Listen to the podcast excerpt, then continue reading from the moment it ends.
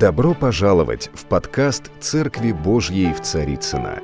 Надеемся, вам понравится слово пастора Сергея Риховского. Спасибо, что вы с нами.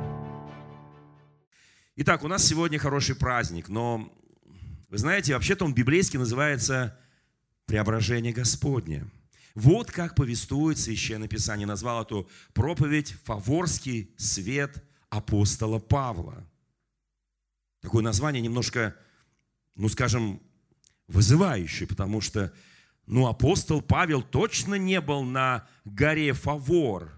Знаете, у нас есть такой старинный псалом, мы его не поем сейчас в современной церкви, но я всегда мотивирую наше прославление, наш хор, чтобы учили хорошие старые псалмы, потому что в них есть такой вот, знаете, небеса открываются, там смыслы есть во всяком случае, да. И такой хороший псалом, там такие хорошие слова. «На фаворе побудем и дальше пойдем» со Христом. Вы знаете, друзья мои, фавор в современном исполнении – это наши воскресные богослужения, наши домашние группы, наши домашние церкви, домашние ячейки. Это особый фавор, это место, где собираются святые, собственно говоря, на фаворе так и было, и встречаются с Господом Иисусом Христом, который на фаворе был прославлен и воссиял. Вот почему есть такое выражение «фаворский нетленный свет, то есть нерукотворный божественный свет, который просвещает всякого человека, который приходит к Иисусу Христу. Итак, фавор. Давайте почитаем эту историю.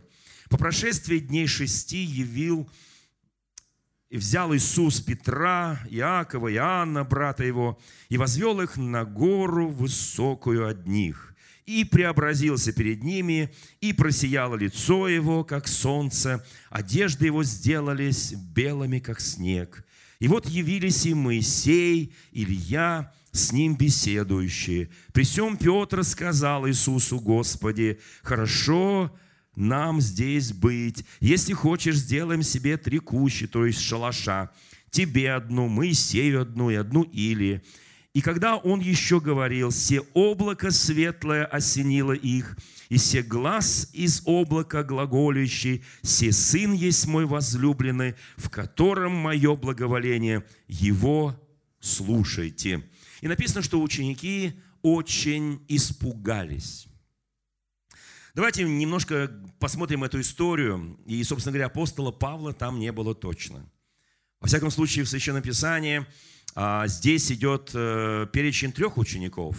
Это апостол Петр, апостол Иаков и апостол Иоанн.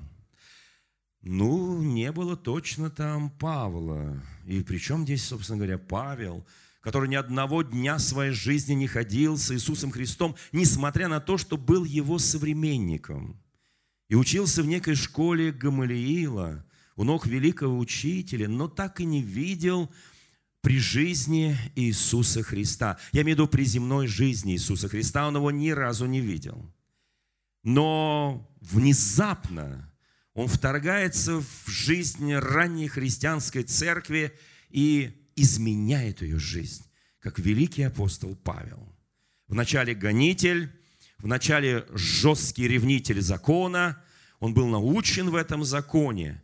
Но у меня всегда был вопрос – там же все были ревнители закона, и садукеи, и фарисеи, и книжники.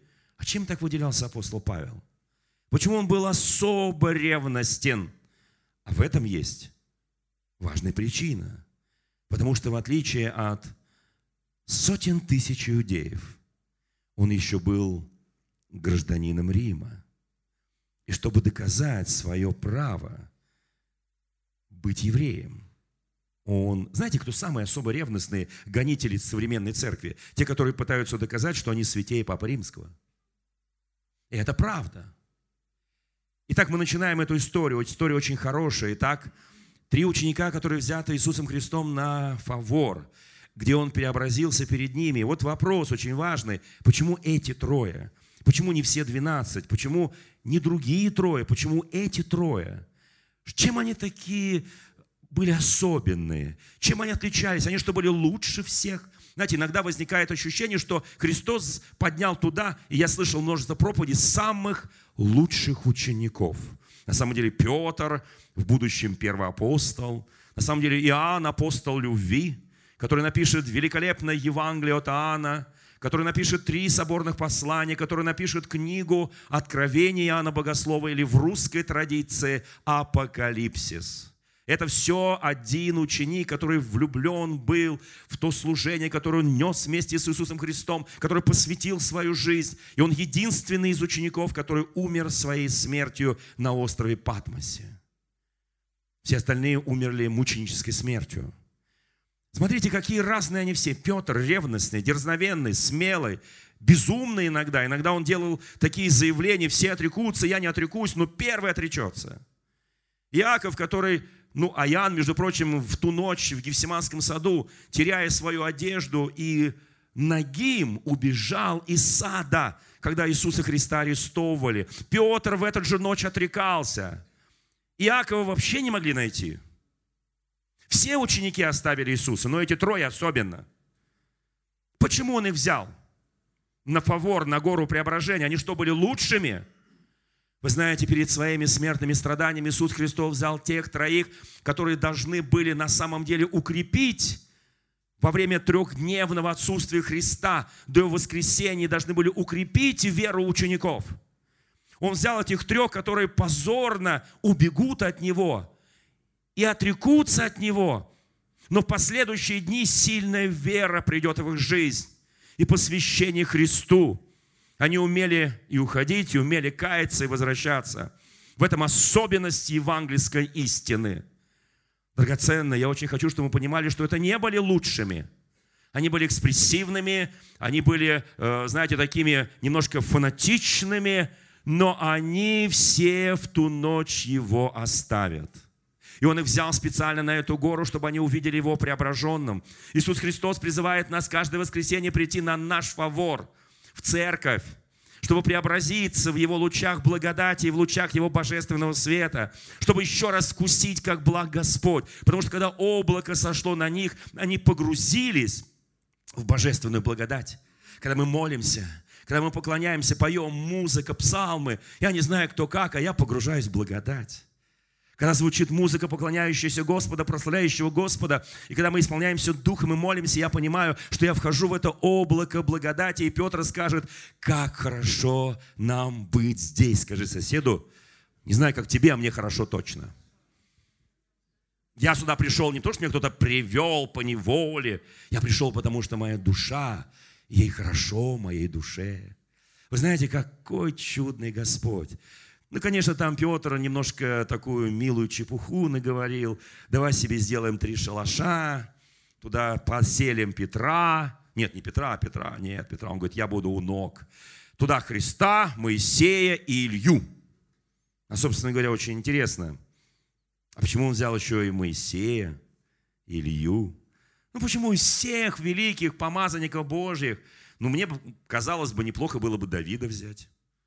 Он вообще друг по сердцу Господа. И вообще были более достойные. Авраам, например. А почему, собственно говоря, Моисея и Илью? Вы знаете, это очень интересно, да? Они беседовали с Иисусом. Он был человек. Иисус был Бога-человек. У него была человеческая природа и божественная природа. Он был сто процентов Бог и сто процентов человек. И как человек он нуждался в утешении. Вы знаете, вот эта гора преображения – это для нас. Если ты хочешь утешиться, иди к Богу, иди к церкви. Открывай свои домашние группы, приглашай своих друзей, соседей, проводи дома богослужения. Послушайте, нам закон это позволяет, слава Богу. Я очень хочу, чтобы этот фавор был в каждой семье. Потому что если мы только приходим в воскресенье на фавор, и мы не чувствуем этого фавора в своем доме, то, послушайте, мы один день на фаворе, шесть дней без фавора. Я очень хочу, чтобы в каждом доме была домашняя церковь. Каждая семья – это домашняя церковь. Там есть алтарь поклонения. У тебя есть тайная комната, тайное место. Или, ну, если у кого-то нет лишней комнаты, тайное место для твоих молитв, для твоего чтения слова, для твоего фавора. Слушайте, очень важно подниматься на фавор и пережить это облако благодати и глаз Божий глаголющий «Сей Сын мой возлюбленный, в котором мое благоволение, Его слушайте». Скажи соседу, слушай Господа, меньше слушай людей. Люди ничего тебе такого особо не скажут. Люди иногда тебя любят, иногда не любят, иногда завидуют, иногда ненавидят. А вот Он, Он всегда верен тебе. Слушайте, Его слушайте, Писание говорит. Там не сказано, слушайте этого, слушайте этого, слушайте этого. Когда вы слушаете проповедника, в данном случае меня, пастора церкви, ровно настолько слушайте, что я говорю по Слову Божьему. Любой человек, если немножко ослабнет в вере, может говорить какую-то милую чепуху, типа давайте себе сделаем три шалаша. Но послушайте, проповедник написано, говорящий, говори как слова Божии. Проповедник говори как слова Божии. Когда мы говорим слова Божии, тогда это слово сеется в наши сердца. Итак, почему Моисей, а не Авраам? Почему Илья, а не тот, у кого было двойное помазание, скажем, Елисей, например? Мне кажется, он имел большее право, чем Илья, у которого было меньше помазания. Почему такой выбор? Они беседуют с Иисусом, мы не знаем, о чем они беседовали. Евангелист нам не повествует, все три евангелиста, которые написали эту историю, не повествуют нам, о чем они беседовали, но они очень увлеченно беседовали. А ученики, простите, в этот момент спали. В другом Евангелии написано, что они уснули. Вы знаете, когда... Вот я не знаю, но если бы я был с Иисусом Христом на фаворе, мне кажется, я бы не уснул. Хотя некоторые мне иногда говорят, слушайте, так было сегодня хорошо в церкви, так спалось. Такая благодать была. Вообще Дух Святой так касался, что я вот смотрю уже конец служения. Знаете, иногда вот есть такое место священного писания. «Встань, спящий, пробудись от сна, да восставит тебя Господь». Я еще, еще в те советские времена видел, если кто-то немножко уснул, там из коммунистов, коммунисты приходили, и они ничего не понимают, о чем идет речь, они так немножко спят. Я говорю, встань, спящий, пробудись от сна. Они вскакивали, все собрание стоит, они встают, стоят и смотрят. Я говорю, а что вы встали? А, да, да, да, да, ну, в общем, все. Сразу понятно, кто работает. И на кого тоже. Им же скучно. Это нам, мы, нам интересно. Мы увлечены словом, мы увлечены откровением. Собственно говоря, зачем Моисей-то? Что там Моисей делал? Моисей, который не вошел в обетованную землю. Моисей, который не явил святости в очах Господа. Моисей, величайший пророк Ветхого Завета, наикратчайший всех людей, которые когда-либо жили на земле. Послушайте, Моисей не удостоился войти, потому что святость Божия такова, что если мы ее не являем пред людьми, мы куда-то можем не войти. Послушайте, Моисей не явил святости, вместо того, чтобы сказать скале, чтобы она дала воду, он ударил по скале. Он проявил немного гнев, немножко что-то еще, непослушание Господу. И Господь говорит, Моисей, поднимись на гору Нева, и там умри. Ты увидишь всю землю обетованную, но ты не сможешь в нее пойти. Ты не сможешь войти, потому что ты не явил святости. Боже мой, зачем ты взял его сюда, на гору преображения, если он не вошел, не, он не явил святости, он в конце концов, ну как-то поступил как обычный смертный. Что он тебе может такого сказать? Но послушайте, Моисей тот, который пережил смерть. Моисей, который добровольно, услышьте меня, пожалуйста, Иисус войдет на Голгофу, на крест добровольно. Он мог призвать 12 легионов ангелов, и мы бы были не спасены. И не было бы Голгофы, и не было бы крестной смерти, и не было бы искупительной жертвы Христа, и мы бы все погибли. Моисей был один из тех, он говорил, Иисус, я знаю, как быть покорным воле Божьей. Я знаю, как я шел на эту гору, я вспоминал другую гору, гору Синай, где я получил 10 заповедей. Я туда поднимался дважды на эту гору. И я, я с радостью поднимался, потому что я шел навстречу к Господу. Но когда Он мне сказал, иди на гору Нева, сними с себя одежды, ляжь и умри. Иисус, я пережил там Гефсиманию. Ты не представляешь, как я шел. Потому что он мне сказал, иди умри. Я спокойно, послушно, я ему не возражал. Иисус, ты ему тоже не возражай. Мы, мы еще не знаем, какая будет победа. Мы не знаем, что это принесет победу. Да, мы знаем, мы знаем, как бы зная будущее, но ты еще не прошел эту боль предательство, боль, когда лю, твои любимые ученики тебя оставят, боль, когда ты останешься один – боль, когда будет схватка между тобой и дьяволом. Ты еще не знаешь, а я знаю. И когда я лежал на горе Нева и чувствовал, как из меня выходит дух, я подчинился воле Божьей. Ты знаешь, Иисус, это было так прекрасно. Я в следующее мгновение увидел Его, уже не на Синае, а в небесном Иерусалиме. Слушайте, что-то в этом есть. Я понимаю, почему Моисей, он умер. Он знает, что такое смерть. Но послушайте, он явился к нему на гору преображения, на фавор живым. Потому что в Священном Писании, скажи соседу, у Бога мертвых нет, ибо у Бога все живы. Мы часто боимся каких-то вещей, но бояться нужно только Господа, чтобы каким-то образом нарушить любовь между тобой и им. Вот чего нужно бояться. А все остальное бояться не нужно. Слушайте, он знает, что такое смерть, и он живой, он беседует.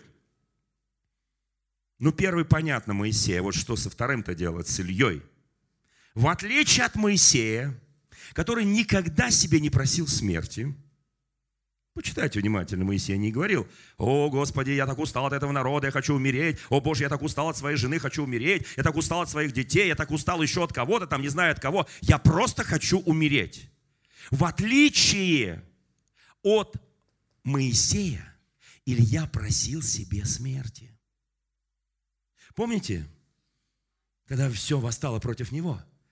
Он лежал под можжевелым кустом и говорил, Господи, дай мне смерть. Дай мне смерть, Господи, я так устал бороться с этим Ахавом, с Изавелью. Я так устал с этими Содомом Гарморой. Я так устал с этими э, всякими валами, астартами. Я так устал. Дай мне смерти. Он лежал и просил себе реально смерти. Но послушайте, драгоценные, Господь говорит, успокойся, Илья. Я сохранил семь тысяч, которые не преклонили головы перед валом. А тебе я смерть не дам. Знаете, иногда просишь, спросишь. Знаете, знаете, вот многие из нас устают по жизни, да? Бывают такие сложные ситуации, думаешь, ну только смерть может меня спасти. А Господь говорит, нет, еще надо удостоиться. Он говорит, Илья, ты, конечно, сильный, хороший, но ты не умрешь. Как? Смотрите, один на горе Фаворе, кто умирал, то есть Моисей, и, зна, и, и умирал добровольно. Потому что Христос будет умирать добровольно а другой, который не познал смерти. Интересный подбор людей для этой встречи, правда, да? Один знает смерть, другой, я не знаю, как они там спускались с небес и говорили, что ты ему скажешь? Моисей, что ты скажешь Иисусу? Ты же знаешь, что такое смерть. Я не знаю. Или я говорю, что мне сказать? Я не знаю, что такое смерть. Огненная колесница внезапно пришла и меня вознесла на небеса. Кто бы хотел так? Но Писание говорит очень четко. Услышьте, человек однажды рождается и однажды умирает. Вы знаете, мы с вами живем в удивительное время. Если Господь немножко сохранит нашу жизнь до второго пришествия, кто понимает, о чем сейчас я говорю, о втором пришествии, да? То мы увидим, если Он сохранит нашу жизнь до второго пришествия, то мы увидим живым пророка Илью. Так написано, что будет явлен, придет в силе и духе Ильи и будет обличать Антихриста. Так написано в Священном Писании. Послушайте, мы живем вообще в очень интересное время.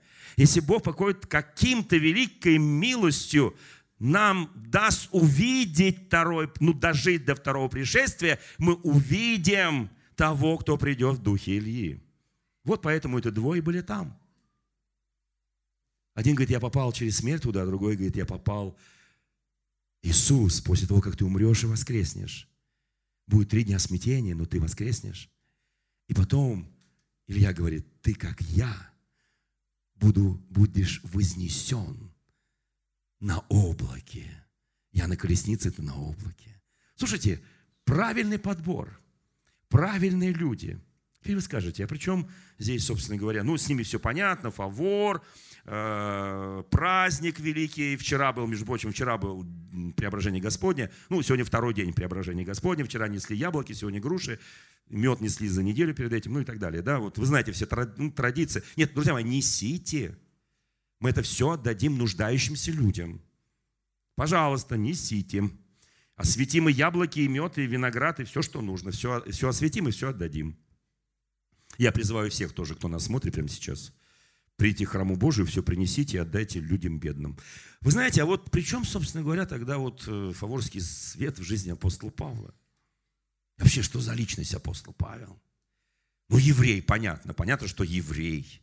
Он будет этим хвалиться. Я из колена Вениаминова, я из такого-то рода, я из такого-то города Тарса. Тарс не был Израилем. Тарс был, кто видел Таврию, такая земля есть Таврия, горы таврические, место, в котором родился апостол Павел, это был Киликия, это очень ключевой был город в древнем мире. И Тарс, между прочим, сохранился по сегодняшний день. Если вы когда-то приедете в те земли, не забудьте зайти туда и просто посмотреть, где жил апостол Павел. Не забудьте посетить, если будете в Израиле, увидеть гору Фавор – у нас сегодня был один наш э, драгоценный брат, который 16 лет эмигрировал в Израиль. Он сам еврей, он сегодня был на утреннем богослужении, через 16 лет приехал сюда. И он живет э, примерно в 10 минутах ходьбы от Фавора. Благодать. Каждый день видит Фавор. Вы знаете, друзья мои, а при чем здесь Павел-то с, с его римским гражданством? Он-то здесь при чем? Вы знаете, что такое фавор? это преображение. У Павла был случай в жизни, когда, будучи яростным гонителем церкви, он шел в Дамаск, чтобы взять всех, кто верует в Иисуса Христа, и предавать мучению, и предавать смерти. И когда он шел и был на подходе к Дамаску, его озарил свет – который был ярче солнца. Луч фавора с той горы преображения, где были апостолы, где Павел не был, он перешел к Дамаску. Вообще, послушайте, фаворский свет сегодня горит в Москве. Фаворский свет сегодня горит по всей России. Фаворский свет, который преображает наши сердца, который делает нас угодными Богу, который дает нам благодать и силу, веру, крепость, мужество, твердость духа, который дает нам не сдаваться, когда приходят самые трудные времена. Вот это фаворский свет. И когда фаворский свет ослепил апостола Павла, будущего апостола Павла, тогда еще Савла, он упал на землю ослепший, потому что грешник не может видеть свет Христов. Он был ослеплен этим светом, поэтому в Писании написано «Вы свет миру». Вы знаете, когда с нами встречается человек, который еще не до конца освящен, он обязательно почувствует этот божественный свет. Поэтому свети всем, светите всегда этим божественным светом. И ослепленный он упал, но потом через три дня прозрел. Три дня понадобилось, чтобы Павлу прозреть и стать величайшим апостолом. Но я хочу все-таки начать вот с чего. Да, фаворский свет изменил жизнь Павла.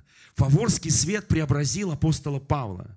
Фаворский свет сделал его величайшим помазанником Божьим. Фаворский свет, который воссиял в Дамаске, это столица Сирии. Напоминаю на всякий случай, кто не знает, что сейчас происходит в Дамаске, и в Сирии, и в Алеппо, и так далее. Э, там все происходит то, что происходило раньше. Ничего не поменялось. Между прочим, некоторые наши прихожане там бывают по роду своей службы. У нас есть люди, которые служат в вооруженных силах и занимают достаточно высокие позиции. Они постоянно бывают в Сирии. Я за них постоянно молюсь, чтобы Господь... Вот сегодня должен уйти второй самолет гуманитарной помощи, еще 20 тонн продуктов, которые идет от, от наших церквей в Сирию, для того, чтобы наши братья не умерли там с голоду. Послушайте, и вот это очень важный момент. А почему, собственно говоря, апостол Павел – таким образом так пытался доказать, что он еврей. Своим братьям-фарисеям, своим братьям в Иерусалиме, Почему он воспитывался не у ног кого-то, а у самого известного раввина того времени, самого известного мудреца, самого известного учителя Гамалиила. Почему? Потому, а, объяснение простое. Он из Тарса. Знаете, когда мы читаем Деяния апостолов, а это, собственно говоря, жизнь апостола Павла, примерно больше половины Деяний апостола повествует о жизни апостола Павла, мы сталкиваемся с очень интересными ситуациями. Ну, например, скажем, в 21 главе, нет, давайте начнем чуть пораньше. Есть такая знаменитая 16 глава, Деяния апостолов. Мне очень нравится 16 глава. Кто знает, что написано в 16 главе? Кто помнит? Деяния апостолов. Нет, христиане дорогие, Корнилий был раньше, и там не было Павла, там был Петр. А, еще, еще 16 глава Деяния апостолов. Кто помнит, когда так, понятно. Так, друзья мои, значит, напоминаю, что написано в 16 главе. В 16 главе написано, что апостол Павел и Сила проповедовали в одном благословенном городе, и там была кол волшебница, предсказательница, которая доставляла много денег своим господам. Она колдовала. Можно спросить, кто верит, что есть э, духовный мир? Мы все в это верим. И там есть свет и тьма. Там есть Бог и дьявол.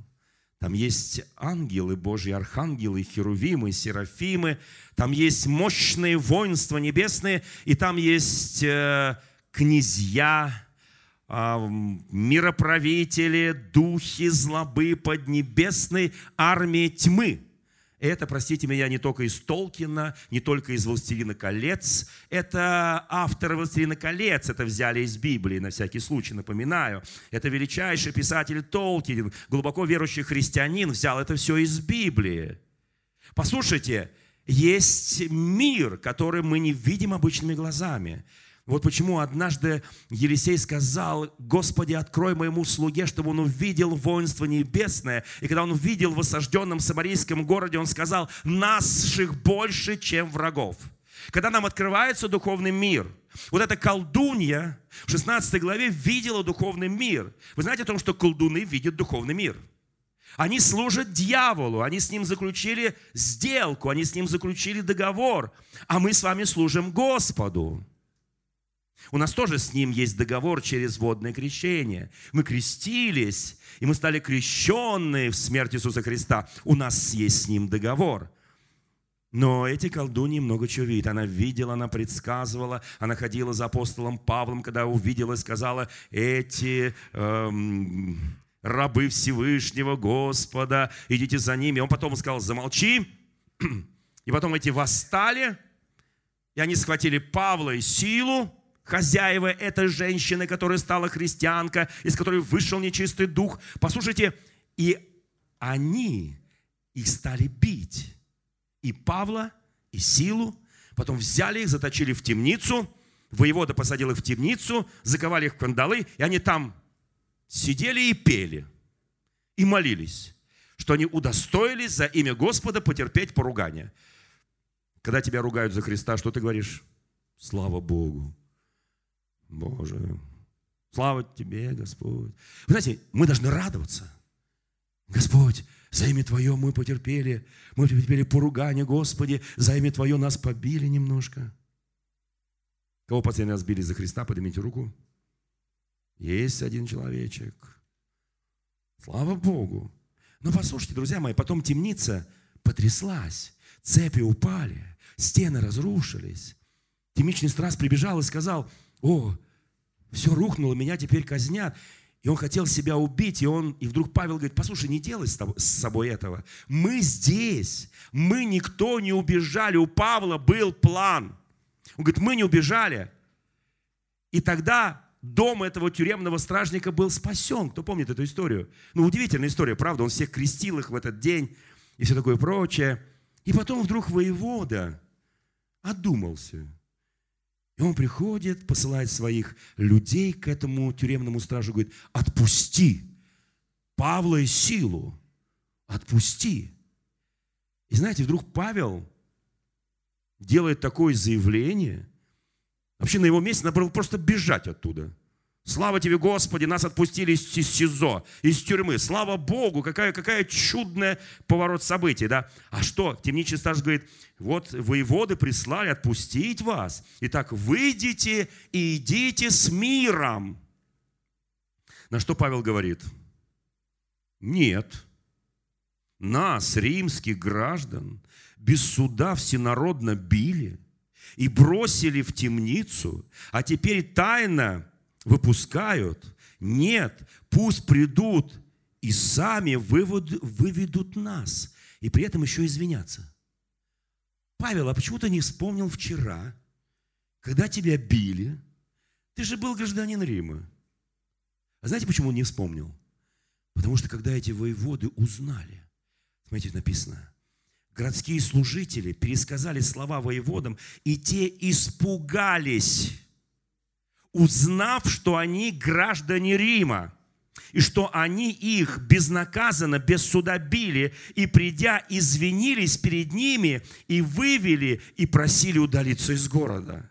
Послушайте, Павел сознательно их втянул в то, что теперь они на долгие годы забудут преследовать христиан. Вы знаете, у Павла не было такого документа. И там такое написано удостоверение «Я римский гражданин». Потому что тогда, в те далекие времена, верили на слово. Если ты сказал, ты римский гражданин, значит, ты римский гражданин. Если окажется, что ты не римский гражданин, и ты обманывал, ты лгал, ты примешь позорную смерть. Но если тот, кому ты сказал, воеводе, тысяченачальнику, офицеру стражи, ты сказал, что ты римский гражданин, а он тебя начинает бить без суда, а суд может быть только у кесаря, то есть в Риме, потому что ты римский гражданин, то тогда вот этот начальник будет казнен. Это закон Рима. Можно задать один вопрос. Вот мы живем в 21 веке. Есть здесь юристы? Кто-то есть юристы? Есть юристы. Вы изучали римское право в институте? Это основа основ европейского права. Вот это римское право, которое было тогда, его изучают сегодня. Почему? Потому что это лучше, пока никто не придумал. Там верили на слово. Наивные ребята, правда? У нас надо бумажка на бумажку, бумажка, еще на одну бумажку, еще одну бумажку, потому что без бумажки ты просто букашка, да? А вот тогда, простите меня, верили на слова. Я сказал, я римский гражданин. И говорит, да, прости, извини мы тебя били, а ты откуда римский гражданин-то? А знаете, а, а, а дальше в другой главе, в 21 главе, в 22 главе, в 25 главе, там будет еще более по нарастающей, и когда тысячи начальник, то есть большой человек, их опять схватит, их привяжут к специальным э, таким вот инструментам э, истязания и уже растянут их кожными ремнями, чтобы их бить, Павла и Силу. Павел, он, он позволил себя растянуть. Он скажет, да кто вам дал право меня, римского гражданина, бить без суда? А потом будет 25 глава, где Фест, один из царей, скажет, о, ты римский гражданин, извини, что мы с тобой неправильно поступали. Павел ждал этого момента, потому что римский гражданин должен быть судим только кесарем. Он не знал, как попасть в Рим. Да Фест говорит, а раз ты римский гражданин, ну тогда иди к кесарю на суд. Павел добился того, что хотел. И Рим будет благовествован, и тысячи, десятки тысяч римлян примут христианскую веру, и ближайшее окружение Нерона, страшного кровавого императора, они станут христианами и будут благовествовать Иисуса Христа. Многие из них будут казнены в Колизеях Рима. Послушайте, друзья мои, Павел – а что за такой, ты же еврей. Как, будучи евреем, ты получил римское гражданство? Вы скажете, слушайте, пастор дорогой, а вы о чем? О каком сейчас римском гражданстве говорите? Я в Италию не собираюсь, например, да? Никто не собирается в Италию. Ну, там Рим, там можно назвать себя римским гражданином, да? Послушайте, но я сейчас немножко о другом, совсем о другом римское гражданство было правом Павла благовествовать Евангелие по всей Римской империи. ни один из апостолов не обладал римским гражданством. А почему? Что за такой интересный город Тарс? Вернемся примерно с событием лет 60 назад, перед тем, как там стоял апостол Павел, перед воеводами, тысяченачальниками и так далее. Тарс находится в таком месте, где шли армии. Это ключевой город Таврии. Кто завоюет этот город, то становился императором Рима. И когда один из тех, кого назовут позже Августом, император Август, он договорился с этим городом, там были вкрапления иудейских общин в этом городе, там были в основном греки, там были разные национальности, но там была хорошая еврейская община. И когда этот город полностью поддержал будущего императора, то император, потому что ты должен жить в Риме, чтобы быть римским гражданином – но император за то, что этот город помог ему стать императором, даровал вот этому городу Тарсу вечное право, кто там рождался, быть гражданами Рима. Смотрите, как Бог чудесным образом использовал все. Он использовал даже такое, как право римского гражданина. Он родил апостола Павла в Тарсе – чтобы апостол Павел имел право гражданства. Вот почему он доказывал евреям, что он хороший еврей, потому что он говорит, о, ты римский гражданин, с этим что-то нечисто, значит, ты как-то там перед кесарем выслуживался. Это с одной стороны. Вот почему он учился у ног Гамалиила, вот почему он стал самым большим ревнителем, вот почему он стал самым большим гонителем. Он думал, что этим самым он заслужит признание иудеев. Но он нужен был Христу. Вы скажете, а для нас-то римское гражданство зачем? Вы знаете, у нас есть больше, чем римское гражданство. Мы скажем, мы граждане Российской Федерации. До этого были граждане СССР, до этого были граждане Российской империи. Живя даже вот просто в Москве, много раз меняли все эти гражданства. Послушайте, друзья мои, мы граждане небесного отчизны. Мы граждане небесного Иерусалима. Если римское гражданство давало им право ездить по всей Римской империи, были защищены правом римского гражданина. Писание говорит, Священное Писание говорит нам, христианам, кто Иисус сказал, не радуйтесь тому, что духи вам повинуются, не радуйтесь тому, что болезни исцеляют, радуйтесь тому, что ваши имена записаны на небесах, что вы граждане неба. Вы знаете, написано в Священном Писании, у нас закон лучше римского права. В Писании написано, касающийся вас, касается зеницы ока Божьего драгоценные. Мне нравится это. Я радуюсь, что я гражданин Римской империи. Нет, я не гражданин Римской империи. Даже если был бы, немножко порадовался для земной жизни. Я гражданин небесного Иерусалима. Это больше, чем все Римы вместе взятые. Я благодарю моего Господа, что я гражданин небесного Иерусалима. Скажи соседу, ты гражданин? Ты там прописан? Покажи паспорт. А паспорт не надо. Римским гражданам верили без паспорта. Верили без паспорта. Услышьте меня, пожалуйста. Почему? Потому что на скрижалях нашего сердца прописано наше гражданство. Мы граждане небесного Иерусалима. Сегодня носи это высокое гражданство с достоинством Дитя Божьего. Вы знаете, и дальше, когда мы будем говорить о жизни апостола Павла, он не боялся об этом говорить. Он всегда об этом говорил. Вы не имеете права, потому что у него была великая миссия. Он должен был дойти до конца Римской империи. Он должен был засвидетельствовать многим народам об Иисусе Христе. Он должен был изменить Римскую империю из этих язычников, сделать христиан. У нас, собственно говоря, такая же задача. Да, у нас нет римского гражданства, да, но нам и не нужно – у нас есть гражданство Небесного Иерусалима. Поверьте, и нас никто не может бить без Божьего разрешения.